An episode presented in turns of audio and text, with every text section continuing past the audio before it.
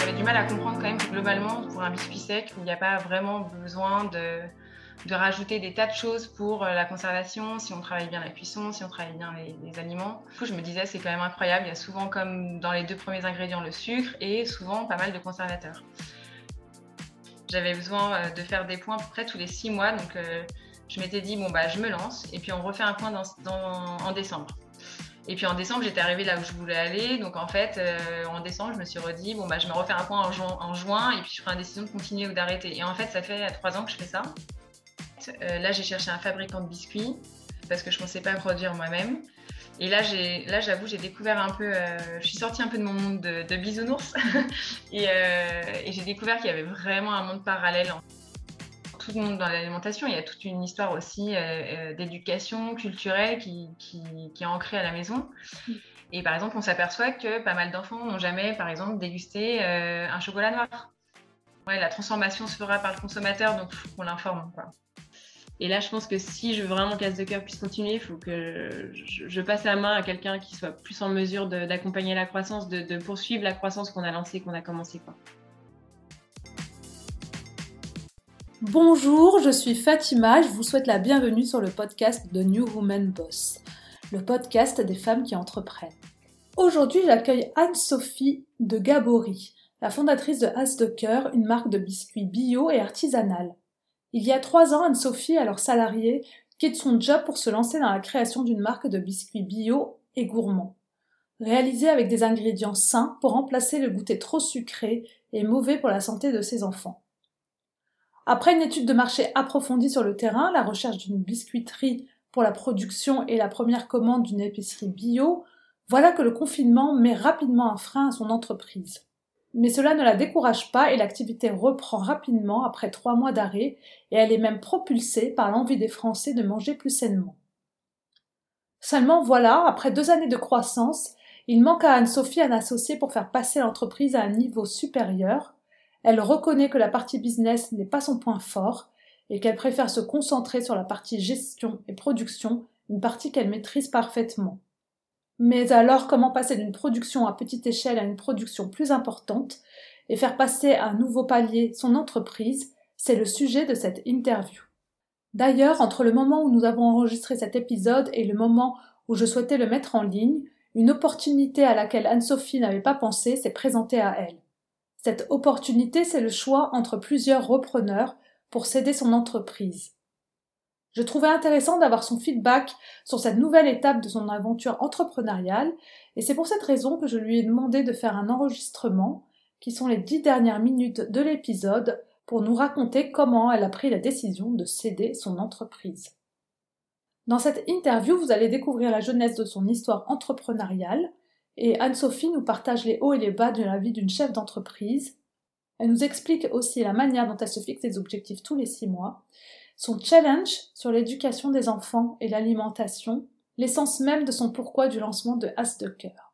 Avant de laisser place à Anne-Sophie, merci de bien vouloir prendre une minute pour noter et commenter le podcast sur iTunes. Et n'oubliez pas de vous abonner à la newsletter sur le site de newwomanboss.fr. Je vous souhaite une très belle écoute. Bonjour Anne-Sophie. Bonjour Fatima. Ravie de te recevoir sur le podcast. Avec grand plaisir. On va parler euh, de As euh, de cœur. Euh, donc, tu es, tu es la cofondatrice. Donc, on va le voir ensemble. Donc, c'est une marque de, de biscuits qui est bio et naturelle. Et euh, avant de commencer d'en parler, bah, je veux bien que tu te présentes, que tu nous dises qui tu es et euh, que tu nous racontes aussi un peu ton parcours avant de te lancer dans l'entrepreneuriat.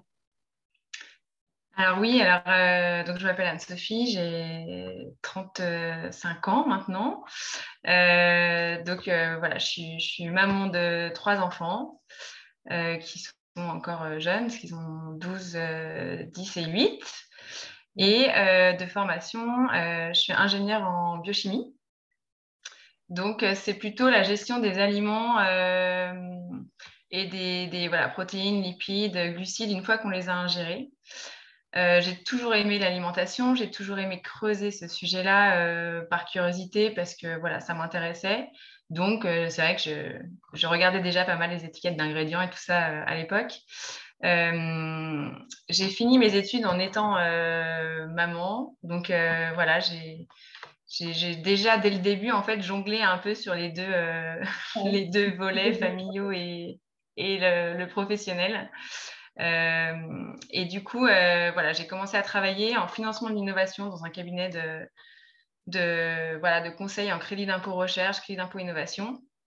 Euh, ce que j'aimais beaucoup, c'était de voir euh, justement, de découvrir tous les nouveaux projets euh, innovants ou de RD et du coup de comprendre ce que faisaient mes, mes clients à l'époque pour le retranscrire quoi, sur, sur un dossier du coup plutôt administratif pour, pour valider la valorisation du crédit d'impôt recherche mmh et d'innovation.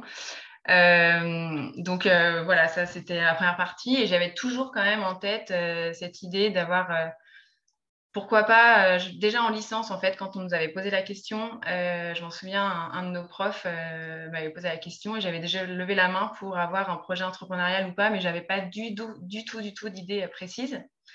Donc voilà, j'avais un peu ça en moi, mais voilà, j'étais quand même très heureuse dans mon activité du coup de salarié. Enfin voilà, il y avait plein de super bons moments aussi et plein de super euh, belles choses à vivre. Et puis, euh, j'ai commencé à me lasser un petit peu de ce que je faisais. Euh, j'avais besoin de voilà d'un nouveau dynamisme, de nouveaux défis, d'aller un peu plus loin dans voilà, j'avais besoin d'avancer, faire plein, plein de choses différentes. Et du coup, j'avais cette idée en tête parce que ça faisait un petit moment que je me posais la question sur les goûters des enfants. Ça me travaillait parce que je pense que quand j'ai eu mes propres enfants, je fais vachement attention, j'aime bien bien manger, j'aime bien cuisiner, donc euh, l'équilibre à la maison était assez important. Et c'est vrai que le goûter, notamment quand je me suis remise à travailler, je me suis dit quand même c'est quelque chose qui vient euh, tous les jours. Ouais. ouais, voilà, qui est quand même assez récurrent. Et euh, j'avais du mal à comprendre quand même que globalement, pour un biscuit sec, où il n'y a pas vraiment besoin de de rajouter des tas de choses pour euh, la conservation, si on travaille bien la cuisson, si on travaille bien les, aliments, euh, la synergie des aliments qu'on utilise. Et du coup, je me disais, c'est quand même incroyable. Il y a souvent, comme dans les deux premiers ingrédients, le sucre et souvent pas mal de conservateurs. Donc, j'ai commencé à m'intéresser au sujet, puis j'en parle autour de moi, et puis voilà. Et puis, en fait, de fil en aiguille, alors que je n'avais pas du tout prévu au départ de lancer As de cœur comme ça, mmh. euh, je me suis dit, bon, ben, en fait, il y a peut-être quelque chose à faire. Donc, j'ai vraiment creusé le marché. D'accord, donc toi, tu es parti. Donc, la genèse, en fait, euh, de, de As de cœur, c'est vraiment une problématique que tu avais euh, avec le goûter de tes enfants. Euh, à ce moment-là, donc, tu te rends compte, effectivement, donc, en plus, tu te rends compte que les ingrédients, les compositions des produits sont, pas, sont trop sucrés, plutôt. Mm. Et effectivement, d'ailleurs, la consommation de sucre chez les enfants, elle est assez importante. En hein. 40 ans, il y a le nombre de cas d'obésité chez l'enfant qui a qui a été multiplié par 10 chez l'enfant et les adultes. exactement. C'était la journée de l'obésité, d'ailleurs, jour Il n'y a pas très longtemps, là. Il n'y a pas très longtemps, là. Et puis, c'est vrai qu'ils sont euh, exposés à une surconsommation de sucre euh, qui sont dans tous les produits. Donc, c'est très, très. Euh, il y en a partout, quoi. Puis, c'est vrai qu'il y a le sucre qu'on voit, puis il y a tous les mauvais sucres, en fait, qu'on ne voit pas forcément, qui sont utilisés, tous les sirops, mm. qui sont quand même très, très utilisés parce que bah, ils ont un coût voilà, hein, plus intéressant et un pouvoir sucrant plus fort. Donc, c'est vrai que oui, c'est plus rentable, c'est sûr. Euh, après, ça fait quand même des gros dégâts et, c'est quand même des, marqueurs d'ultra-transformation qui sont assez encore, euh, quand même très importants aujourd'hui. Et pas que dans les biscuits, d'ailleurs, dans plein de plats. tous les euh, plats, ouais, tous les plats transformés. Voilà, cuisinés ou des sauces, ou voilà. Et, et c'est vrai que c'est aussi du sucre que, qu'on n'a pas forcément conscience de, de, de consommer parce qu'en en fait, c'est pas écrit sucre. Et puis, il faut avoir le temps aussi de scruter toutes les toutes les étiquettes. Euh, voilà, c'est vrai qu'on ne peut pas faire ça derrière chaque produit. Donc, même si aujourd'hui il y a des applications, parfois il faut quand même avoir un esprit critique sur ces applications, même si l'intention est super, ça ne résout pas tous les problèmes, malheureusement, ça, serait trop beau. Là, on mange trop de sucre aujourd'hui sans forcément le savoir, quoi. Mais même dans des produits euh, qui ont un goût salé. C'est vrai, euh, il y en a vraiment partout. on en avait parlé d'ailleurs avec Raphaël, la fondatrice de Yancy, Oui, bien sûr. Mm. Conquérir le marché du sans sucre avec son sirop de Yacon. De Yacon, ouais. C'est une très bonne alternative d'ailleurs. Et du coup, quand tu justement tu constates tout ça, tu échanges du coup autour de toi avec les autres mamans. Euh, qu'est-ce qu'elles en pensent euh? J'échange au départ avec des copines euh, qui ont le même problème pour les goûter. J'échange voilà vraiment dans l'entourage proche. Et puis en fait, ce qui a été assez déclencheur, donc c'est le, fait que je décide aussi de quitter mon ancien boulot qui m'a quand même du coup donné un, euh, c'est vrai, un petit coup de pied aux fesses en me disant bon bah maintenant est-ce que j'y vais ou pas euh, pour ce projet-là ou est-ce que je cherche un autre travail euh, de salariat enfin voilà en entreprise. Et, et en fait c'est vrai qu'en septembre 2019 je me suis dit bah, le meilleur moyen en fait de challenger un peu ce projet voir si je suis capable de, de lancer ça c'est que j'ai fait un salon qui s'appelle à Lyon qui s'appelle le salon professionnel de ZLE qui est un mhm. salon vraiment dédié à la reconversion de la femme globalement euh, dans la vie professionnelle. Et je me suis dit, j'y vais en disant que je vais euh, lancer ce projet-là. Je n'avais pas encore euh, le nom et tout ça, évidemment. Donc, et je vais présenter, pitcher à tous ceux que je croisais sur ce salon. Donc, il y avait pas mal d'incubateurs, des accélérateurs aussi, puis des, voilà, des, professionnels ou des, banques, enfin un peu de tout. Et en fait, je me suis aperçue ce jour-là que ça avait bien que ça prenait, quoi, que ça intéressait, que finalement j'ai pris un peu confiance en moi aussi à ce moment-là parce que je me suis dit que j'avais quand même pas mal d'arguments, que je connaissais déjà bien le sujet, j'avais gagné déjà une certaine crédibilité en fait et une certaine légitimité à, à pouvoir parler à d'as de cœur et de voilà. Et du coup, euh, le lendemain de ce salon, je me suis dit bon bah allez de toute façon. Euh, go, je n'arriverai pas à faire euh, à être sur les deux fronts, chercher du travail et lancer à fond As de cœur parce qu'il faut quand même y être à fond et à plein temps, quoi. Enfin, voilà, un temps en tout cas qui, qui nous permette d'avancer. Euh, je valide ça aussi avec mon mari, parce que c'est quand même un... Je t'interromps de juste deux secondes. tu avais démissionné déjà euh, Oui, j'avais l'idée en fait un peu en tête d'un point de vue chronologique. J'avais un peu l'idée en tête depuis euh, d'As de cœur, depuis en gros janvier 2019. Ça me travaillait, quoi. Tu as quitté le boulot parce que tu as démissionné, pardon, parce que le travail ne te plaisait plus, tu étais arrivé au bout. Oui, exactement. Vraiment, tu avais ce, truc au fond que tu voulais lancer à une nouvelle chose et. Euh, bah, c'est vrai que oui, j'ai quitté ce travail parce que euh, bah, oui, ça me plaisait plus.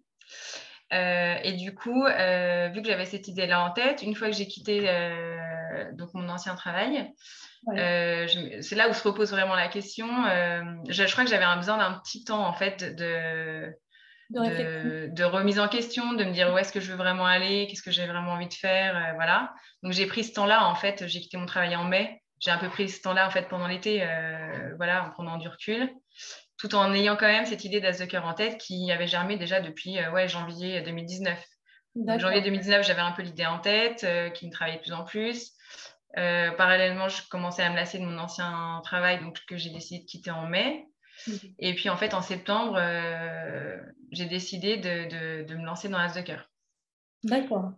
Donc, ouais, là... Euh, donc là, l'événement le, auquel, tu vas donc, te conforte dans l'idée que l'idée est, bonne. Donc il y, a, il y, a, un retour positif. Et puis tu en parles du coup à ton mari aussi. Bah ouais, parce qu'en fait, il faut quand même avoir conscience qu'on embarque un peu toute la famille hein, dans ce genre d'aventure.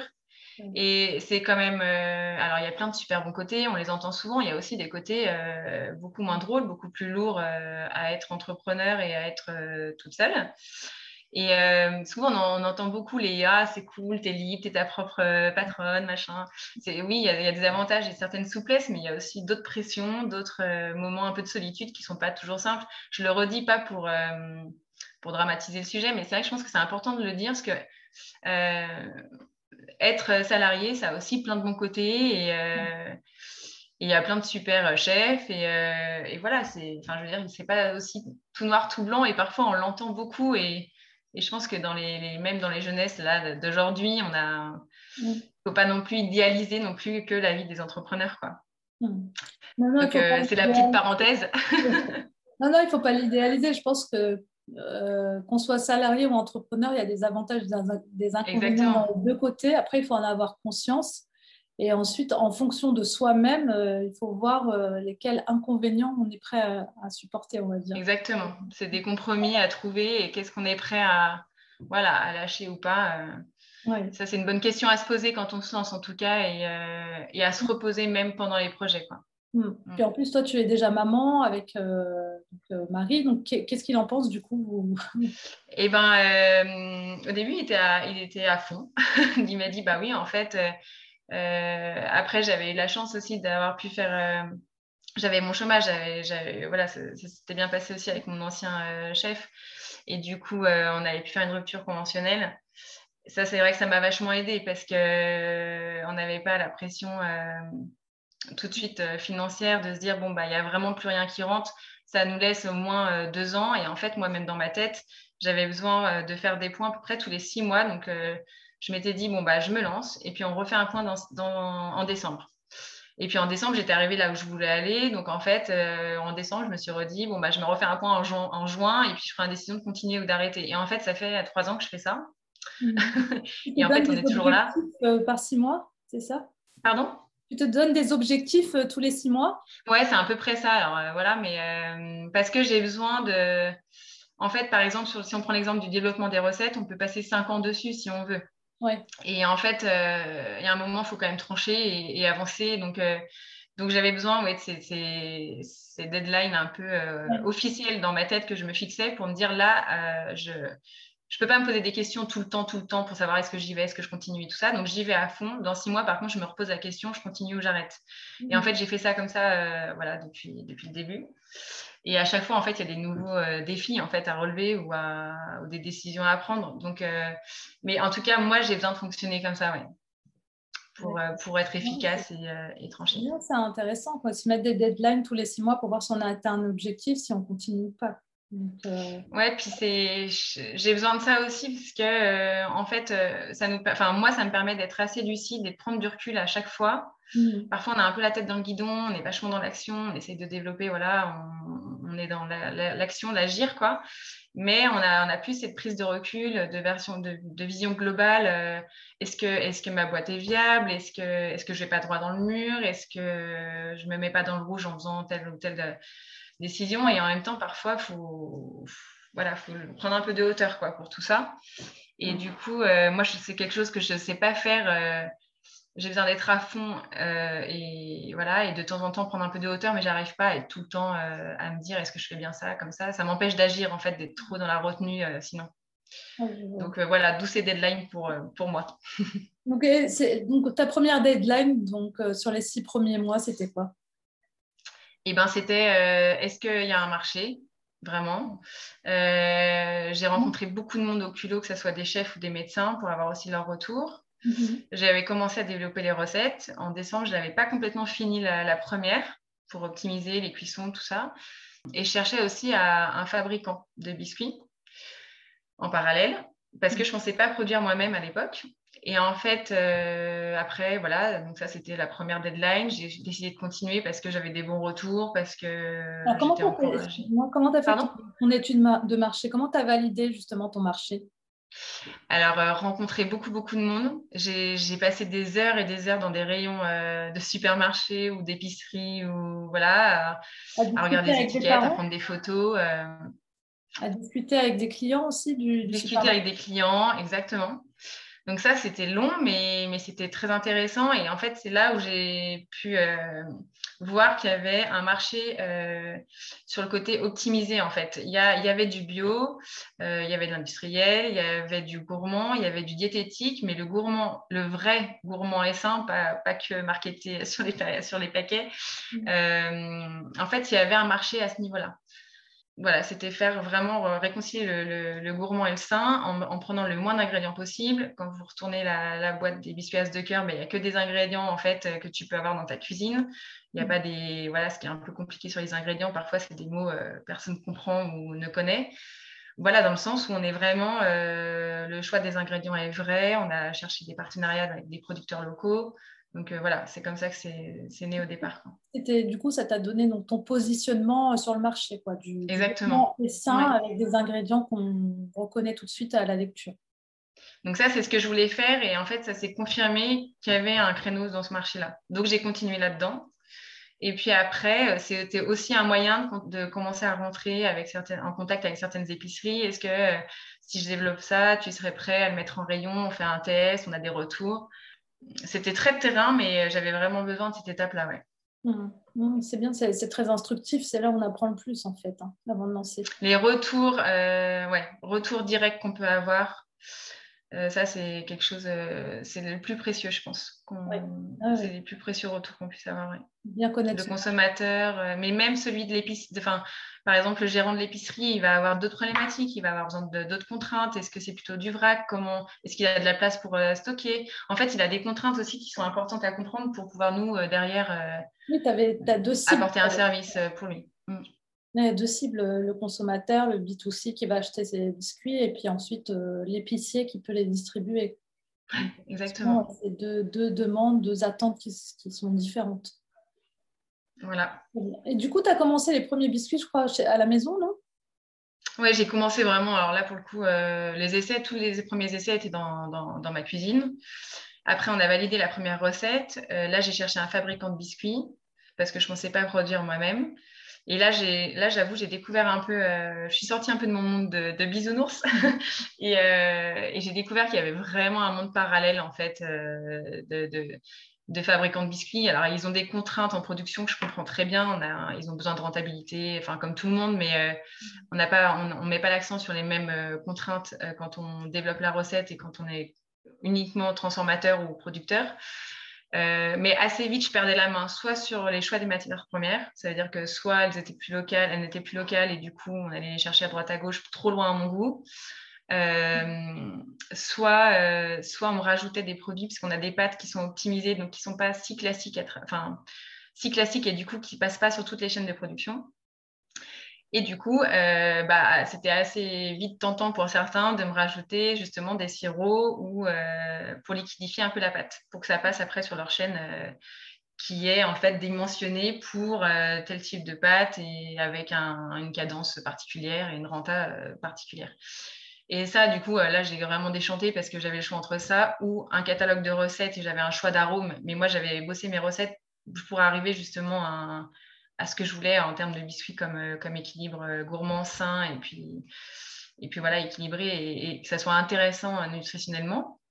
Et du coup, bah, petit à petit, je ne trouvais pas de fabricant. et du coup, il y a une offre sur LinkedIn un jour qui tombe d'une biscuiterie qui cherchait des colocataires dans son atelier. Et là, je me suis dit, bon, bah, go, on essaye je la contacte et en fait, j'ai commencé à produire. Alors là, pour le coup, euh, en autodidacte, hein, parce que je sais cuisiner, j'aime beaucoup ça, mais je suis pas pâtissière de formation. Et du coup, voilà, on a commencé à faire tourner les gros pétrins, les fours à échelle. Et, ah donc ça, ça a été un peu long quand même de passer, gérer les cuissons, tout ça. Mais on y est arrivé et puis en fait, on apprend. Hein, donc euh, voilà, et on a commencé à produire du coup nous-mêmes. Quand tu dis mm. nous-mêmes, tu as été accompagnée là-dessus? Alors en fait, euh, oui, j'avais hum, des étudiantes, des stagiaires qui travaillaient avec moi à ce moment-là. Et, euh, en production, j'avais aussi ma belle-sœur qui, venait m'aider, enfin qui vient toujours m'aider d'ailleurs. Euh, donc, donc voilà, on était nous parce que c'est impossible de produire à deux. Et comme dirait mon mari, j'ai vraiment un problème avec le jeu, donc, donc je dis souvent nous, mais c'est vrai qu'au départ, j'étais toute seule. donc voilà. Bah euh, d'accord, donc du coup, tu trouves cet atelier euh, qui, partage euh, avec toi. tu fabriques les premiers biscuits. Est-ce que tu peux nous rappeler, donc du coup, les biscuits, c'est des cookies, c'est ça? Cookies, cookies chocolat, cookies noisettes, des, des craquelins chocolat noir et des macarons et des muesli. Et là, on travaille sur une gamme salée. D'accord, très bien. Donc, d'avoir du sucré. Et du coup, tu as commencé avec. tu avais un budget de départ, j'imagine, tu t'es autofinancé? Euh, bah, Jusqu'à maintenant, là, on est en autofinancement. Euh, c'est un peu notre problème du moment d'ailleurs. Mais euh, oui, jusqu'au début, donc voilà, on était en autofinancement. C'est un problème aujourd'hui parce que ça, ça, empêche de grossir, c'est ça? D'aller plus loin? Exactement, parce que là, en fait, on est arrivé à un moment où on produit une fois par semaine et on vend ce qu'on produit en une fois par semaine. Donc, on est à peu près à 30 kg, 30-35 kg par semaine. Mmh. On a 13 points de vente aujourd'hui. Euh, on assure les commandes de ces 13 euh, clients. Euh, mais le problème, c'est qu'il faut qu'on arrive à passer un stade au-dessus pour, voilà, pour augmenter notre volume et, pouvoir vraiment vivre de notre activité.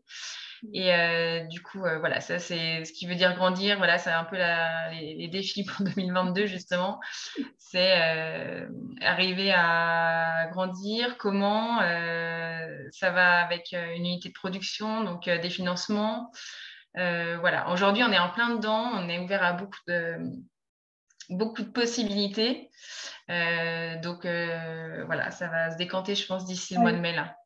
On saura un peu plus quel virage veut prendre Asdecker, enfin pour, pour apprendre Asdecker. D'accord. Donc là, c'est la recherche de financement, du coup, en ce moment. Bah, recherche de financement et de partenariat, oui. Partenariat, mm. d'accord.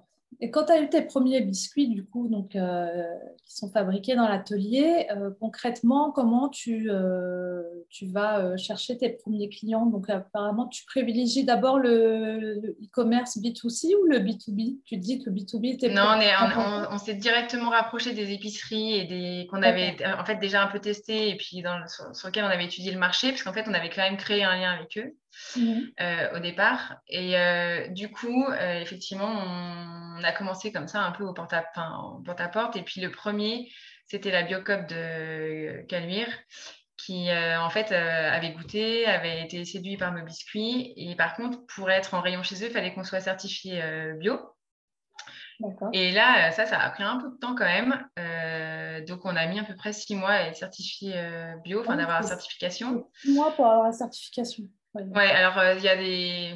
C'est plus ou moins, hein, parfois c'est plus rapide. Là, je pense qu'on était, je sais pas, sur une pile peut-être un peu trop. Euh, il y avait trop de dossiers, j'en sais rien. Mais, euh, mais c'est vrai que du coup, ça, ça nous a un petit peu freiné, enfin, au départ. Et du coup, à ce moment-là, dans nos dégustations, dans nos panels de dégustation, on s'est aperçu que, en fait, les enfants n'étaient pas les seuls concernés, qu'il y avait aussi des grands gourmands, et notamment dans les entreprises. Et du coup, on a eu des propositions dans les entreprises pour faire des petits déjeuners ou pour voilà, alimenter. Et en fait, on s'est dit, bah, oui, euh, bien sûr. Puis en plus, quand on se lance comme ça, euh, voilà, on écoute aussi les opportunités qui, tombent. Hein. donc, euh, on s'est dit, bah, c'est vrai que ça a du sens, donc on y va. Donc, on a fait pas mal de petits déjeuners en entreprise qui nous ont permis d'avoir des nouveaux retours et puis de commencer déjà sans attendre en fait notre certification de bio. Donc, on a commencé comme ça et puis en faisant des marchés parce que là, on pouvait communiquer en fait sur le bio sans avoir la certification. On est là, donc on peut parler des ingrédients, on peut, voilà, on a les farines à côté, on peut tout prouver, sauf qu'on n'est pas encore euh, certifié au niveau euh, mm. voilà, d'Écossaire. Et puis, bah, on a été certifié en mars 2020. Du coup, on a fait notre première livraison chez Biocop euh, Calvire en mars 2020. C'est notre premier client, du coup. Mm. Et puis, euh, bah, après, on a eu le confinement ah. direct. Mais je pense, oui, sans, sans exagérer, c'était 3-4 jours après. Ah donc, euh, bon, voilà. Donc là, ce qui était chouette, c'est qu'on a pu arrêter la production, nous, dans un premier temps, puisqu'on savait, pour le coup, en, en 2020, en, mars 2020, en tout début du premier confinement, on savait quand même pas trop comment ça allait partir. Et moi, je me suis dit, je vais pas produire, produire si derrière, en fait, euh, je, bah vais avoir trop de pertes et tout ça.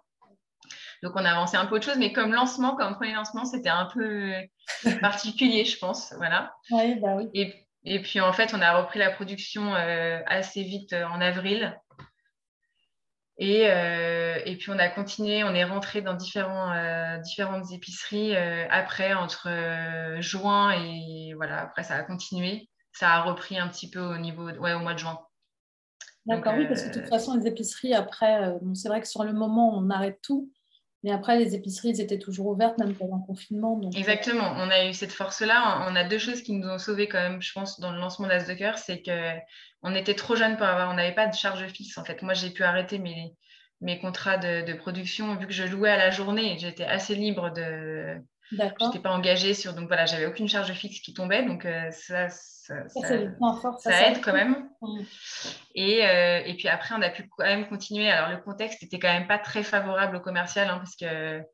Il y avait quand même des problématiques de gestion de farine, de pâtes, euh, enfin de plein de choses. Euh, en magasin. Et du coup, c'était voilà, le, contexte n'était pas propice, mais finalement, on a quand même réussi quand même à rentrer dans pas mal d'épiceries. Et puis, euh, il y avait quand même un élan du manger mieux, de prendre soin de soi, de rééquilibrer. Les, les, personnes allaient passer plus de temps à la maison, avaient recuisiné. Donc, euh, il y avait quand même une tendance pour après qui a repris pour le, pour le commercial, pour les épiceries, en se disant bah ouais, on va faire du, du maison le plus possible. Donc ça, c'est vrai que c'était pas mal. Ça a aidé à ce niveau-là, en tout cas. Euh, bah, je pense, ouais, voilà, en tout cas. Il a envie de changer, de, de consommer différemment. Ouais. Hmm. Je pense qu'il y a une prise de conscience quand même. Ouais. Bah, ça, c'est pas mal. Et du coup, euh, du coup bah, ça, ça fait partie des difficultés qu'on rencontre quand on se lance. C'est des choses qui sont imprévues. Hein. Ah bah ouais, enfin ça maintenant je me suis au début ça me déstabilisait un peu au début, maintenant je crois qu'on s'habitue hein. ouais. et on s'adapte et on devient très agile en fait et mais c'est quand même une démarche d'accepter de vivre en disant en fait euh, dès qu'on croit qu'on est un peu sur des rails et qu'il y a un truc qui roule, Ouais. ça, se vérifie en trois ans. Euh, globalement, au bout de deux, trois semaines, il y a un truc qui tombe qui n'est pas, qui est pas terrible à gérer. Mais à chaque fois, euh, ça fait reposer des choix ou des questions.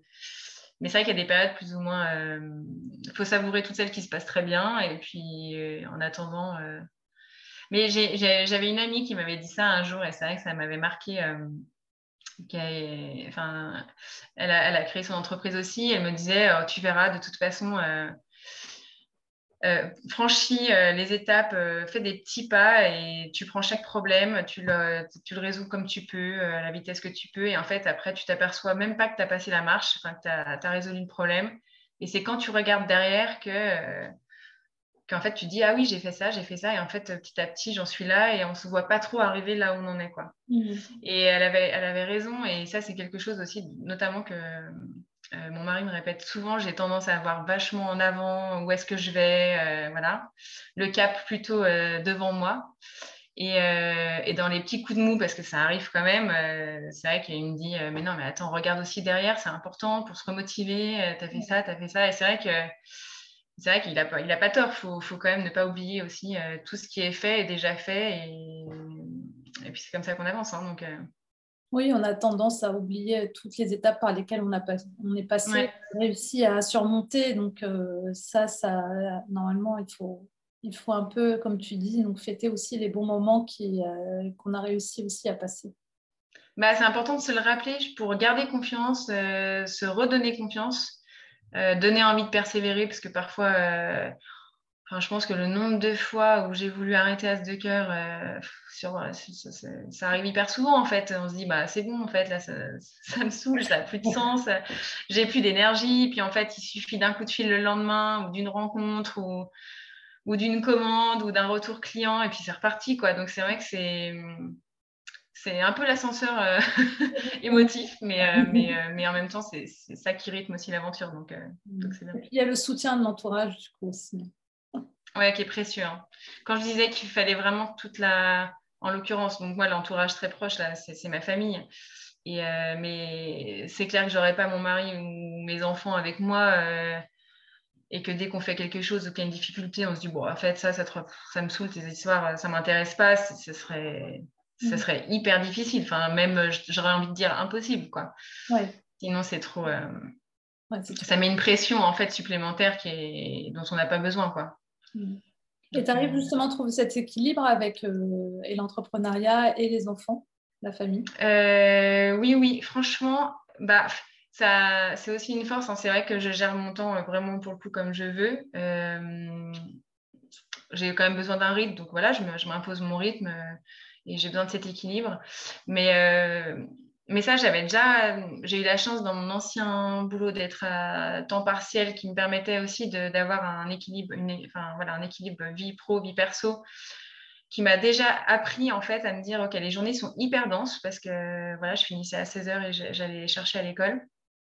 Euh, tous les jours. Mais, euh, mais en fait, sur la journée, ça, ça, te rend quand même efficace parce que n'as pas trop de temps à perdre, tu, tu, vois les heures tourner et les journées passent hyper vite, ce qui est aussi très agréable d'ailleurs, euh, parfois un peu frustrant, mais tu apprends facilement à remettre au lendemain et tu te dis, ok, bon, bah, je chauffe pas des vies non plus, donc là, euh, je finirai ça demain. C'est un peu dur quand même, je trouve, quand tu un... Parfois, ce qui est un peu frustrant, c'est quand tu es, par, je sais pas, moi, dans la rédaction d'un dossier, euh, pour parler de mon ancien boulot, mais ou, ou d'un mail ou je sais pas quoi, là, tu dois y aller parce que c'est l'heure de l'école et que, bah, du coup Parfois, tu, remets un peu plus de temps à te remettre dedans le lendemain, alors que tu aurais pu finir ça avec une demi-heure de plus. Quoi.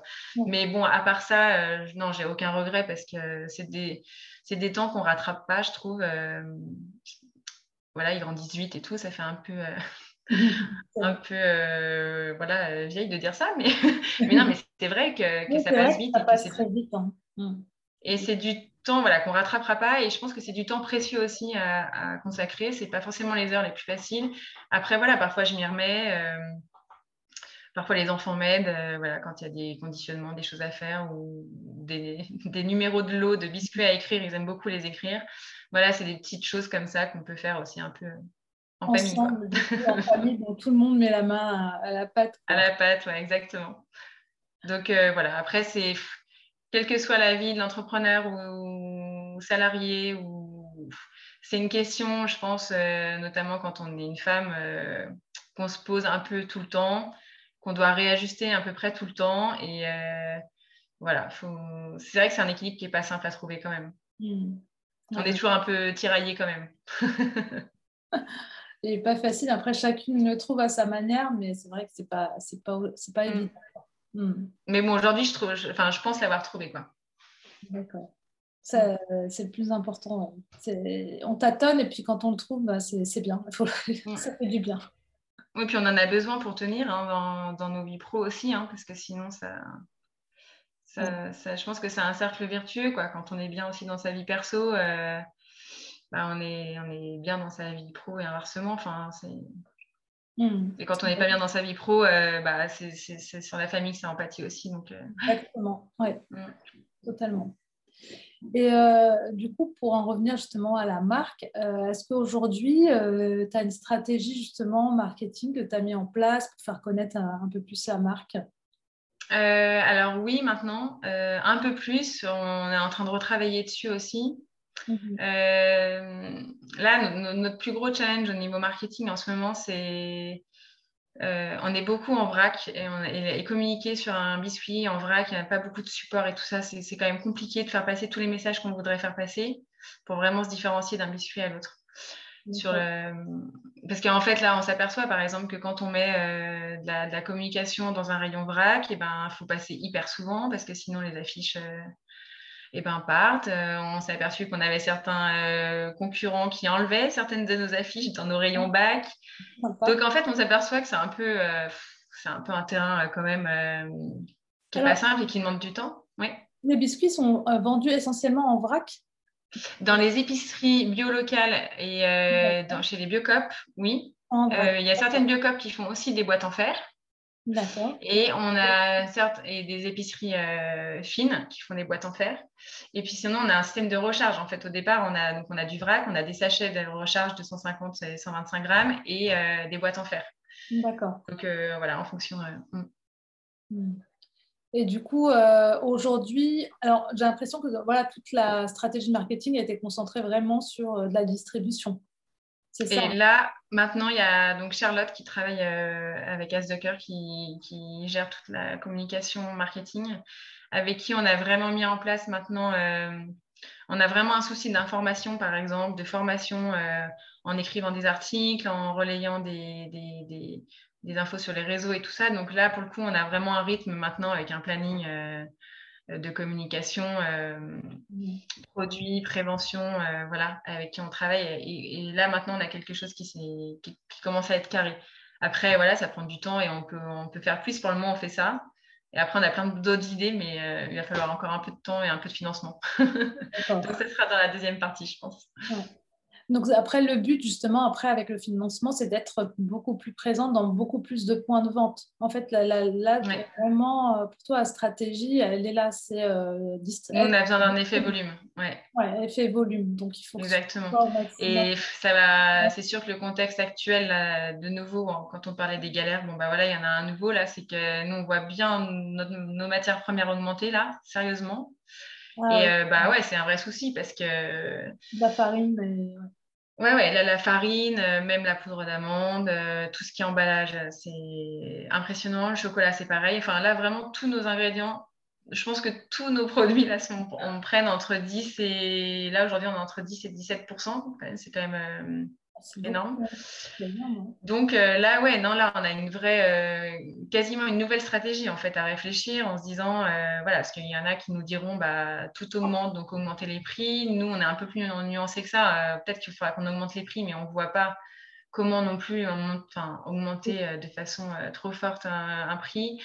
Donc là, on travaille surtout pour essayer de négocier avec nos producteurs, voir, mais eux aussi ont leurs propres contraintes. Donc voilà, c'est de la négo, trouver le bon compromis pour tout le monde. Et, mais c'est vrai que c'est c'est vrai que c'est pas la période la plus simple là pour ça. Ouais, ouais, ouais. Surtout qu'on était plutôt dans un élan de, relance, euh, de renaissance après euh, ces deux années un peu compliquées quand même. Bon, voilà, il y a ça qui tombe dessus, ça concerne euh, beaucoup de monde. Je suis entourée de personnes pour qui c'est compliqué à ce niveau-là, donc voilà, on relativise, mais c'est vrai qu'il faut quand même trouver des nouvelles solutions. Quoi. Ouais, c'est un peu ça, ouais, entrepreneur, c'est à chaque fois trouver une solution quand il y a un problème. Ouais. Mais il faut quand même se dire que souvent, il y en a une. Parfois, on aimerait bien qu'elle soit plus limpide, plus claire euh, tout de suite, mais souvent, il y en a. ouais. Euh, j'ai vu que tu faisais aussi des interventions euh, dans des écoles. Je trouve la démarche très intéressante, mm. beaucoup plus que de vendre seulement des biscuits. Là. Donc, tu interviens pour, pour parler justement auprès des enfants. Exactement. Tu peux nous en dire plus là-dessus? C'est ce qui nous anime depuis le début d'As the c'était le, pourquoi. Euh, et, en fait, pour aller au-delà du produit, d'une solution produit, on avait vraiment euh, à cœur de, bah, d'aller euh, faire de la formation, de, la prévention. De... Parce que quand on comprend, par exemple, si on prend l'exemple d'un enfant, et c'est aussi pour ça qu'on internet dans les écoles, mais on, fait aussi des conférences pour les adultes. quand on, quand on, par exemple, on prend le cas de l'enfant, si on lui dit mange pas trop de sucre, c'est pas bien, quand il comprend pourquoi, c'est plus facile pour lui d'accepter. Et en fait, c'est assez intuitif. Les enfants sont toujours assez euh, incroyables sur. Euh, ils ont un pragmatisme qui nous dépasse. Euh, mm. ils, prennent les infos. Ils ont un esprit critique très intéressant. Et en fait, on s'aperçoit aussi que bah, dans tout le monde, dans l'alimentation, il y a toute une histoire aussi d'éducation culturelle qui, qui, qui, est ancrée à la maison. Mm. Et par exemple, on s'aperçoit que pas mal d'enfants n'ont jamais, par exemple, dégusté un chocolat noir. Enfin, par exemple, donc en fait, euh, qui serait un peu moins sucré. Donc je dis pas qu'il faut pas du tout manger de chocolat au lait, c'est pas. Mais c'est que savoir que ça existe, comprendre pourquoi il y a moins de sucre, euh, pourquoi les saveurs vont être différentes, savoir d'où ça vient. On a certains enfants qui étaient trop mignons là, qui, qui, savaient pas qu'en fait le sucre, ils s'étaient pas dit tiens le sucre vient d'une plante par exemple. Le sucre, c'est vrai que c'était quelque chose qui était sur la table, mais en fait d'où ça vient, de savoir que c'est pas intuitif en voyant du sucre qu'on se dit que ça vient d'une plante et du coup d'avoir toutes les, étapes dans les sucreries de fabrication, de, savoir où ça pousse, comment. Euh. En fait, c'est des choses. On a fait trois projets pédagogiques en fait pour trois niveaux différents. Il y a, il y a vraiment les maternelles, euh, le niveau euh, on va dire élémentaire jusqu'au CE2, puis on a fait un parcours CM1, CM2 on creuse un peu plus le côté l'aspect scientifique pour voir enfin, la glycémie, voilà, tout comment, comment le corps réagit une fois qu'on a ingéré euh, du sucre ou, autre, euh, un autre aliment. Mais ça, c'est vrai que c'est du temps. Euh, clairement, ce n'est pas notre partie, on va dire, la plus rentable, mais c'est trop important pour, pour nous. C'est vrai que on a, on a envie de garder ce volet-là parce que pour nous, il est, pour nous, c'est par là que la transition se fera. Ouais, ça commence par, l'éducation. Bah ouais, je pense que le, voilà, ouais, la transformation se fera par le consommateur, donc il faut qu'on l'informe. Quoi. Donc, euh, donc voilà, c'est. Ouais. Et, les, et les professeurs des écoles sont souvent très contents aussi parce qu'ils nous disent ne pas forcément être très euh, formés là-dessus, notamment en sciences en général et euh, notamment en alimentation. Il y a une partie dans le programme pourtant qui est dédiée à l'alimentation, mais euh, mais c'est vrai qu'ils n'ont ils ont pas beaucoup de données. Donc, en fait, de, de, l'intégrer sous forme d'un projet pédagogique avec souvent plus des petits travaux, on fait des recettes ensemble et tout, c'est vrai que c'est sympa. Très bien. Bah, merci beaucoup, Anne-Sophie. Poser les dernières questions que je pose euh, d'habitude. On en a déjà parlé un peu sur tes prochains défis de l'année 2022. Oui, bah alors le prochain défi, oui, on en a un peu parlé là, c'est euh, comment grandir. Quoi. Ouais. Voilà. Tu as des pistes là-dessus? Oui, on a des pistes là-dessus. Euh, on est vraiment plein dedans. Je reste prudente parce que tant que c'est pas. Il y a des pistes, mais bon, tant que c'est pas. Parfait. tant que c'est pas validé, euh, fait et tout ça, je, voilà, parfois on déchante. Hein, c'est pas la première fois qu'on a eu des pistes et puis finalement, ça, parfois ça, marche, parfois ça marche pas. Donc, euh, en fait, il y a plusieurs scénarios possibles, euh, scénarios possibles, pardon, et du coup, euh, c'est voir lequel on, prend, quoi. Euh, mmh. Mais c'est, je pense, une des étapes la plus compliquée pour moi depuis le début d'As Je la mettrais, ouais, sur le top, top one. ah, c'est passé au stade supérieur, c'est ça, ouais, c'est pas évident. Bah ouais, ouais, puis ça va avec pas mal de financement et tout, et du coup, c'est vrai qu'on ça, ça, refait reposer certains choix. Voilà, c'est moins mon cœur de métier, donc c'est moins naturel pour moi que de développer des produits. Donc euh, voilà, c'est après on apprend beaucoup, donc c'est hyper intéressant. Et, Mais est-ce que tu te fais accompagner passionnant. Comment? Tu te fais accompagner pour cette partie-là, justement? Euh, Oui, oui, je suis quand même bien entourée, mais plutôt euh, par d'autres chefs d'entreprise. J'ai constitué une, un petit, une sorte de petit comité stratégique autour de moi et c'est un, ouais, un vrai soutien. Oui, c'est important. Quoi. C'est hyper important, oui. ne mm. pas rester seul, surtout quand on veut grossir et tout ça, donc c'est euh, indispensable. Euh, est-ce que tu peux nous citer une femme dans le paysage entrepreneurial qui t'inspire? Oui je, oui, oui, je peux en citer même euh, deux parce qu'elles sont ensemble, mais je vais citer Colline Bertrand et, et, Mao de Guibert, qui sont les deux fondatrices, deux amies et deux fondatrices de La Rosée Cosmétique. Euh, j'ai eu la chance de pouvoir suivre leur aventure dès le début, euh, depuis les tout tout débuts. Et, et elles sont, franchement, elles sont incroyables. Je trouve qu'elles ont trouvé le, le, bon juste milieu aussi, euh, même au niveau de. Bah, elles ont des super produits. la communication aujourd'hui, je trouve que c'est un vrai. c'est un vrai outil, mais parfois aujourd'hui, je trouve que la tendance est quand même bah, un peu trop loin et, et parfois, on rentre trop dans la com et on oublie la qualité vraiment du produit. Et puis, en fait, euh, ça dépasse un peu les limites. Que, enfin, en tout cas, pour moi, euh, je trouve sur la vie perso, sur, euh, mmh. sur regardez-moi, regardez-moi, regardez-moi. Et, mmh. et, je trouve que, par exemple, là-dessus, elle m'impressionne parce qu'elles réussissent vraiment bien et tout en gardant quand même cette vie. elle ne mélange pas tout et, et, en même temps, voilà, elles sont très inspirantes. Euh, non, elles sont vraiment très chouettes, deux super mamans. Euh, et j'aime beaucoup discuter et échanger avec elles. J'avoue que souvent, elles, me... elles sont inspirantes quand j'échange avec elles. Euh, est-ce que tu as un conseil justement à une femme, pour, à donner à une femme qui entreprend là ou qui commence?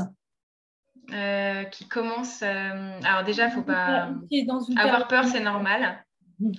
Oser, se faire confiance, euh, avoir confiance aussi en son projet. Et je pense que vraiment la clé, moi, ce qui m'a sauvée depuis le début quand même, c'est de, d'aller au culot, rencontrer des gens. Euh, j'ai été hyper touchée depuis le début d'As Cœur du nombre de personnes qui, euh, quand j'écrivais au culot, soit via les réseaux, soit par contact intermédiaire, qui étaient prêts à me rencontrer, qui ont été vraiment qui ont vraiment pris le temps et qui avec qui on a eu des super discussions et à chaque fois, ça m'a beaucoup porté. Donc, euh, n'ayez pas peur de rester seul. Alors, il y a les incubateurs et tout ça, mais, mais en fait, il faut savoir aussi ce dont on a besoin. Moi, j'avais peur de m'enfermer, par exemple. Les incubateurs, c'est génial. Je ne dis pas que c'est pas bien, mais par exemple, j'avais peur de, m'enfermer dans un incubateur, à apprendre plein de choses, mais du coup, ne pas être dans l'action alors que mon temps était compté.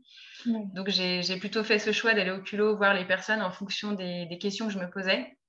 Je continue encore beaucoup à le faire. Euh, et, mon plus gros frein au début pour me lancer, c'était d'être toute seule, de ne pas, pas avoir d'associé. Et après, au bout d'un moment, bah, notamment mon mari me poussait en me disant bah, si c'était son seul frein, c'est un peu dommage. Et en fait, on se fait confiance. Et bon, peut-être que je le rencontrerai sur le chemin. Et voilà. Mais euh, n'ayez pas, peur d'aller rencontrer. Mm. On n'a rien à perdre. Oui, c'est vrai. Tu n'es pas fermé au fait d'avoir un associé. Non, non, non, pas du tout, mais c'est vrai que ouais, c'est pas, pas, si simple. Et ça j'ai failli m'associer plusieurs fois et à chaque fois, ça ne s'est pas fait. Euh, soit pour, pour, plein, plein de raisons. Euh, pas, voilà. Mais je n'ai jamais regretté parce que souvent, quand ça se faisait pas, c'est qu'en fait, il y avait soit un truc derrière, soit finalement, j'aurais été déçue après. Donc, euh, voilà.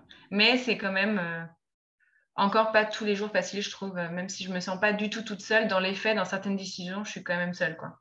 Oui. Donc voilà. Pas toujours facile à porter. voilà, exactement. Mais sinon, euh, voilà, oser, euh, persévérer et puis, et puis rencontrer du monde. S'entourer. S'entourer. Est-ce que tu as une maxime qui t'accompagne? Alors, euh, ouais, c'est pas vraiment une maxime, en fait, c'est plus un mot. Alors, ça va faire un petit peu fleur bleue de dire ça, mais euh, moi, c'est euh, aimer, en fait. Quand j'y repensais, c'est que je trouve que dans la vie en général, mais c'est vrai aussi dans la vie professionnelle, quand déjà on aime ce qu'on fait, bah, voilà, ça donne l'énergie, ça donne envie de bien faire, voilà. aimer aussi les, les personnes avec qui on travaille ou qu'on va rencontrer, bah, ça permet d'être ouvert, d'être à l'écoute, de, de, se mettre à sa place, d'essayer de comprendre. Enfin, je trouve que ça nous met tout de suite dans une démarche quand on a ce cap-là. Mmh. c'est vrai que les choses se passent bien. Alors, ça ne veut pas dire que tout est facile et qu'on vit dans un petit monde bisounours, justement fleur bleue, en disant bah, c'est cool, on, on, aime tout le monde, tout le monde s'aime, je prends jamais de claques et tout ça. Mais mais je trouve que c'est un cap euh, que j'aime bien avoir dans ma vie pro et dans ma vie perso et, et, qui permet souvent de soit prendre du recul, soit de prendre des bonnes décisions euh, bienveillantes et, euh, et voilà, plus saines. Quoi. Ouais, c'est important. c'est vrai. c'est important dans, dans, dans, toutes les choses de la vie. Donc, mm. D'aimer et être aimé, en fait, les deux. Ouais, ouais, ça donne beaucoup d'aile, beaucoup d'énergie et voilà, on en a besoin. Et puis la, joie, c'est ça, hein, l'amour, la joie, euh, c'est mm. quand même ce qui rend heureux. Hein. ok. Euh, est-ce que tu as un livre, un podcast ou documentaire euh, que tu voudrais partager avec nous?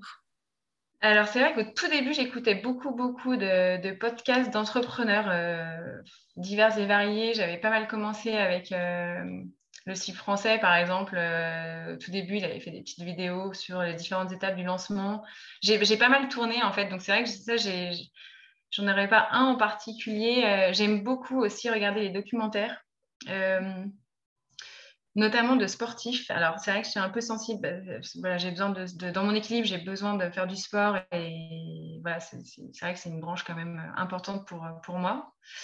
Du coup, je suis peut-être sensible à ça, mais par exemple, j'aime beaucoup écouter les documentaires euh, de grands sportifs, leur entraînement. Euh. En fait, je trouve que c'est un bon parallèle à avoir avec euh, la création d'une entreprise. c'est des bons exemples de persévérance. ils ne savent pas toujours où ils vont, ils chutent, ils rebondissent, beaucoup de résilience, beaucoup de renaissance parfois ils se blessent, euh, mm. parfois il faut se remettre en question. Euh, et en fait, euh, je les trouve souvent très très inspirants parce qu'ils transmettent beaucoup de valeurs qui me sont chères au sport et, en fait à la vie en général.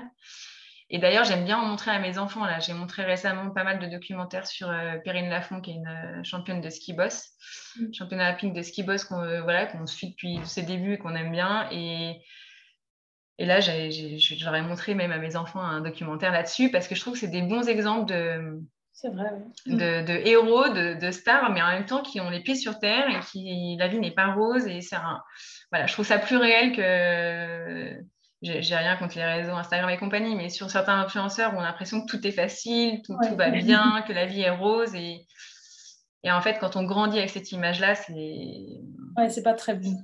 C'est pas très bon, quoi. C'est pas la vraie vie. Donc, euh, ouais, j'aime beaucoup ces documentaires sportifs souvent. Mm. Voilà, c'est. Enfin, moi, ça me parle beaucoup et il y a un livre aussi comme ça de, j'aime beaucoup la montagne, de, qui s'appelle Face à Face, qui est un, un, un, livre avec pas mal d'échanges avec différents alpinismes sur différents thèmes, persévérance, humilité, euh, le refuge, enfin plein de, voilà, thèmes comme ça. Mm. Et c'est vrai que parfois je me replonge dedans. Euh, c'est assez imagé la montagne, mais c'est vrai qu'il y a l'esprit de cordée, il y a le danger, il y a l'humilité. Euh, l'effort, le, goût de l'effort, et ça aussi dans les documentaires sportifs, on le retrouve. Donc voilà, pour toutes ces raisons, je trouve que ça booste. Vraiment des mm. parallèles avec euh, l'entrepreneuriat. Bah pour moi, oui, mais c'est vrai que j'aime beaucoup la montagne, j'aime beaucoup le sport en général, et du coup, je retrouve un peu ce qui me. Dans ce que j'aime, euh, je retrouve ce qui m'anime là-dessus, mais ça peut peut-être euh, être, l'autobiographie d'une autre personne qui nous porte aussi. Enfin, je pense que chacun a, a trouvé, mais c'est important d'avoir effectivement cette, ces ressources un peu ancrées dans le réel qui peut être des échappées et une source d'inspiration même, je pense même pour, euh, ouais. Voilà. Très bien, si on veut t'écrire, ça se passe où? euh, alors par mail souvent, voilà, je réponds à c'est as@asdecoeur.bio. Euh, voilà, c'est par mail. Ou alors sur LinkedIn, je, je, suis très réactive sur LinkedIn. D'accord. Voilà. Bah, très bien, bah, merci beaucoup Anne-Sophie. Bah, je vais te laisser le mot de la fin eh ben, osez et, soyez toujours prêts à, être heureux. voilà. Merci Fatima. Merci à toi. Bonjour Anne-Sophie. Bonjour Fatima. Bon, ben, on se retrouve aujourd'hui parce que euh, entre le moment où on a fait l'entretien qui remonte peut-être à peu près un peu plus de 15 jours maintenant et euh, le moment où j'allais le mettre en ligne, il s'est passé quelque chose. Et j'aimerais bien, donc si je t'ai demandé qu'on fasse ce petit ajout dans, dans l'épisode, c'est parce qu'il s'est passé une un grand tournant, on va dire, dans avec ton projet entrepreneurial. As de cœur et j'aimerais bien que tu nous racontes le cheminement qui s'est passé là en espace de 15 jours. Qu'est-ce qui s'est passé? Ça prouve qu'il peut se passer pas mal de choses en 15 jours. Oui, ça peut aller très vite. Euh, bah c'est vrai que là, il fallait qu'on prenne un virage avec As de cœur pour augmenter nos, capacités de, volume notamment. Mhm. Et euh, bah, il y avait pas mal de choses, hein, mais c'est vrai que dans ces 15 jours, là, juste après notre euh, entretien ensemble, en fait, j'avais eu une, une biscuiterie au téléphone pour échanger sur leurs problématiques de production, puis savoir comment eux fonctionnaient. Et en fait, dans la conversation, une des questions qu'il m'a posées, c'est est-ce que tu serais intéressé pour pour euh, céder l'entreprise ou pas? Est-ce que c'est une opportunité pour toi? Est-ce que c'est quelque chose que tu envisages et tout ça? Et je n'ai pas dit oui et j'ai pas dit non. Mais du coup, vu que j'ai pas dit non, et eh ben lui, il a entendu un peu oui. et du coup, euh, je l'ai senti assez euh, offensif, on va dire. Et du coup, je ne savais pas. Donc, je me suis, depuis le début, de toute façon, c'est ce que j'avais déjà dit dans les premiers épisodes, je, me, je ne me ferme aucune porte pour As de cœur. Donc, je suis toujours prête à rencontrer et à, et voilà, penser à certaines euh, choses qu'on pourrait faire. Et là, c'est vrai qu'à un moment, je, pensais un peu partenariat, collaboration, et donc euh, un, rachat, je me disais, ça se trouve, on peut trouver un, voilà, plus quelque chose de collaboratif, quoi, pour la partie production.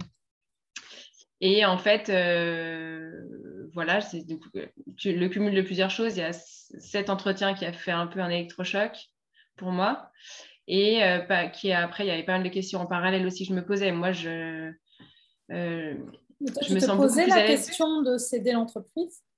Tu pas avant, euh, posé la question pas avant, pas avant ce coup de Non, non je me suis posé la question d'arrêter ou pas. Oui. Euh, mais en même temps, on avait beaucoup de signaux positifs et au vert, donc je ne voyais pas la bonne raison d'arrêter. Mhm. Et en même temps, c'est vrai que ce virage-là est, est, moins facile pour moi à prendre. mais ça, je l'ai compris aussi sur le, sur euh, là en, réfléchissant à tout ça, c'est que je suis très à l'aise en fait dans la, dans la partie euh, création euh, du produit, la première phase en fait de la création de l'entreprise. Ouais, Passer à la phase de croissance ouais. et beaucoup plus business, je suis, je suis beaucoup moins business. Ouais, et du coup, je sens que c'est moins facile pour moi parce que c'est moins inné chez moi. Et, et du coup, c'est vrai qu'il me manque, il me manque cette, cette impulsion-là. Mais d'ailleurs, c'est un peu ce qui me freinait au tout début. Euh, quand je me suis lancée pour As the Cœur, euh, j'avais peur d'y aller toute seule. Je me suis dit, il faut que je trouve quelqu'un, euh, on sera plus fort à deux et tout ça. Et franchement, si je devais faire un. J'ai aucun regret aujourd'hui de, de m'être lancée toute seule. Mais aujourd'hui, c'est quand même ce qui me manque, je pense. D'avoir à mes côtés un associé beaucoup plus business. Donc, oui, tu veux dire quelqu'un pour accompagner à l'étape 2, c'est-à-dire qu'une fois l'entreprise est lancée, il y a un démarrage, parce que là, ça se passait plutôt bien, comme tu nous disais. Au il fallait que tu passes même, il fallait justement que tu passes à l'étape 2, c'est-à-dire plus de production, une partie un peu plus business pour pouvoir vendre plus de produits. Euh, c'est là où tu avais besoin en fait, de quelqu'un peut-être qui puisse te complémentariser sur euh, cette partie-là. Exactement. Hum. Et donc, du coup, comment ça s'est passé? Donc là, c'est vraiment l'entreprise donc, a été cédée. Est-ce que tu peux nous dire un petit peu Elle n'est pas encore cédée. Euh, je, je, je, la cède. encore en parler de... encore en pour bah, parler? du coup, euh, quand j'ai vu que ça pouvait intéresser une biscuiterie, mhm. euh, j'ai partagé l'info à d'autres parce que bah, il se trouve que j'en ai rencontré plein d'autres. Et puis, j'avais rencontré aussi des personnes qui, qui, cherchaient à investir dans des entreprises et tout ça. Donc, je les ai prévenus. Et euh, là, aujourd'hui, j'ai plusieurs euh, pistes de, repreneurs. Donc ça, c'est chouette. Moi, je ne suis pas pressée. Hein, donc, euh, donc j'ai tout intérêt à, avoir un peu toutes les pistes possibles.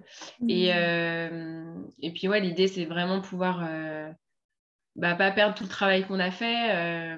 on a quand même réussi à créer une, une, une vraie marque avec plein de valeurs qu'on a réussi à, au-delà de la marque, en fait, une vraie démarche quoi, avec beaucoup de, de valeurs qu'on essaye de porter et ça, c'est vrai que ça intéresse aussi euh, d'autres biscuiteries. Euh, il y a quand même six produits validés, puis huit, euh, enfin six validés et commercialisés, puis il y en a huit qui sont validés, dont une gamme salée, mais qui ne sont pas encore commercialisés. Donc c'est vrai que voilà, ça peut intéresser d'autres d'autres personnes. donc là, je suis en train de, voilà, de, récolter les infos, répondre à leurs questions et puis ça va se faire doucement, mais, mais sûrement, voilà quoi. D'accord. Donc, en fait, ce coup de fil t'a impulsé cette idée-là qu'il pouvait avoir euh, des repreneurs et donc tu t'es pas fermé cette porte et tu as euh, toi-même euh, démarché, on va dire, plusieurs repreneurs qui pourraient être dans la même lignée que, ton entreprise, à peu près, j'imagine, dans la mm. même valeur pour que tu puisses leur proposer. Bah, j'aimerais bien, ouais. c'est aussi pour ça que je partage l'argent, c'est que j'aimerais bien si possible, avoir le luxe du choix. Euh, ouais, bah oui. Euh, voilà, pas sauter sur euh, la première occasion venue, mais, mais si je peux, voilà, avoir une... même si quand on cède, voilà, on perd aussi. Il hein, faut, faut, accepter de perdre le, la main sur ce qu'on a fait. Hein. Mais c'est vrai que je sens déjà qu'il y en a qui sont plus ou moins dans la même lignée que nous. Donc, si je peux choisir, je. Ça serait bien. voilà, ça serait pas mal. voilà, exactement. Mais euh, voilà, c'est une décision qui est apparue assez évidente, euh, qui n'était pas si facile à prendre quand même, mmh. mais euh, que là, je trouve assez évidente pour, pour plein de raisons. Et, et, là, je pense que si je veux vraiment que Casse de cœur puisse continuer, il faut que je, je, passe la main à quelqu'un qui soit plus en mesure d'accompagner la croissance, de, de, poursuivre la croissance qu'on a lancée, qu'on a commencé. D'accord. Qu'est-ce que ça veut Après, dire dans euh, qu'est-ce que ça veut dire concrètement Donc céder, c'est-à-dire que tu cèdes toute l'entreprise, tu cèdes juste des parts et tu n'es plus du tout dans le. Tu restes eh ben, l'entreprise? En fait, là, dans les, dans les pistes, effectivement, il y a un peu de tout. Euh, il y en a qui voudraient que je reste dedans. Mhm. Euh, en partie, donc à voir. Je, serais prête à le faire. Je ne serais pas prête à le faire avec n'importe qui. Mhm. Donc, donc ça, ça va. Ça dépend de la personne. Ouais. je pense vraiment. Mm. Et puis, euh, et puis sinon, c'est oui, c'est racheter, euh, bah, racheter As de cœur, quoi. D'accord. Et sinon, si c'est du coup, si c'est si je reste dedans, oui, c'est un rachat de parts. D'accord. Parce que je reste, je reste dedans. Oui, tu restes dedans, donc tu garderais des parts et euh, d'accord. Exactement. Donc euh, il y a là, euh, il y a quatre pistes euh, maintenant quand même bien avancées et, du coup je sais pas, enfin voilà, ça reste des éventuels encore, hein, donc rien n'est mmh. fait. Mais il y a un peu des différents cas de figure dans les quatre, donc donc j'avance pour le moment, je récolte les infos, je, je, leur donne ce qui, ce dont ils ont besoin pour faire leur choix aussi et puis. Et puis après, ben, on verra, nouvelle aventure pour moi ou encore un pied dans l'as de cœur, mais euh, je suis très sereine avec ça. D'accord. Bah écoute, euh, l'essentiel c'est que tu sois sereine et que, enfin, comme tu dis, ça te paraissait évident que si tu voulais que ça passe euh, à l'étape d'après, de pouvoir envisager cette piste-là. Mm. Donc c'est très bien, quoi. Donc c'est aussi ça l'entrepreneuriat en fait. c'est aussi de dire ben, à ce moment-là, j'ai mes limites, je reconnais mes limites et si je veux ça aller plus loin, il faut que j'envisage d'autres pistes. exactement. Et puis après, voilà, c'est toujours un équilibre. Hein. c'est aussi des questions personnelles. Euh, là, pour la phase de croissance, euh, comme au tout début, il faut, faut, quand même être à 200%. Et euh, bah, voilà, j'ai aussi la vie de famille, tout ça. C'est mes choix aussi que j'ai fait, voilà, moi personnellement, avec mes priorités du moment. quoi. Mais, mais c'est vrai que la phase de décision, comme tous les choix à faire, sont jamais très faciles. C'est toujours des compromis de, toute façon dans tous les sens. Mais ça, c'est vrai euh, dans l'entrepreneuriat, mais c'est vrai euh, dans notre quotidien aussi. Donc, euh, mais une fois la décision prise, enfin, je pense qu'on est, on est beaucoup à se sentir quand même voilà, plus serein, plus soulagé. Donc, si on le sent, sent pas très serein, c'est peut-être qu'on n'a pas pris la bonne décision. Mais... Donc, voilà, c'est ouais, quelque chose qui nous suit voilà, dans la vie. Tu te sens sereine dans, dans ce choix-là, en tout cas. Ah oui, très, ouais. Hmm, d'accord. Ça pourrait prendre combien de temps là du coup? Enfin, tu vas prendre ton temps, j'imagine. Euh, euh, en fait, euh, oui, là, là j'ai bientôt tout, toutes les infos. Après, la balle sera plus dans leur camp. Hmm. franchement, j'ai pas trop d'idées. j'ai l'impression qu'il y en a certains qui sont plus pressés que d'autres aussi. Donc, donc ouais, je pense que ça, peut être très rapide comme prendre six mois. ouais, je... Et puis je pense que ça sera différent aussi si je reste dedans ou pas. Enfin voilà. Hmm. Mais euh, donc on verra le temps que ça prendra. bah, très bien. Bah, écoute, bah, merci beaucoup hein, d'avoir bah, partagé avec, nous pour ça. Et puis ben, on suivra l'aventure. Tu nous diras. Tu me tiendras au courant. Tu me diras ce qu'il en est. Hein bah, merci encore. Et puis, voilà, je trouve ça très bien. Donc, pour montrer aussi qu'il y a des, pistes complètement différentes dans l'entrepreneuriat, des choix qui, on fait en fonction vraiment de, nos ressentis. Et, et puis, bah, merci d'avoir témoigné en tout cas. Merci à toi. à bientôt. À bientôt. Vous êtes encore là?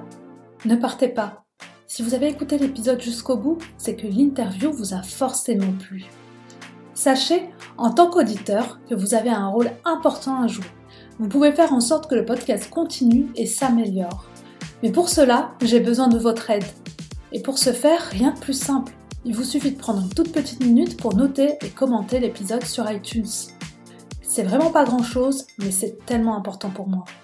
Je vous invite aussi à vous abonner à la newsletter sur le site de newwomanboss.fr pour rester au courant des derniers épisodes et sachez que je suis à votre disposition pour échanger.